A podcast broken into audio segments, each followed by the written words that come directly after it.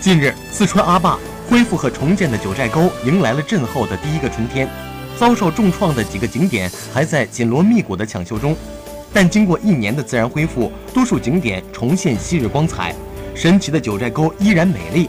九寨沟长海，映日雪山苍云横，接天古树碧波开。恢复平静的长海像一条玉带，横亘在九寨沟群山之间。根据规划，至今年底，九寨沟地震灾后生态环境修复所涉及的十九个项目全部开工，其中三个项目完工。预计年内，镇区将完成灾后生态修复，投资二点五亿元，占总投资规划的三成左右。网友纷纷表示，现在的九寨沟还是记忆中的童话世界。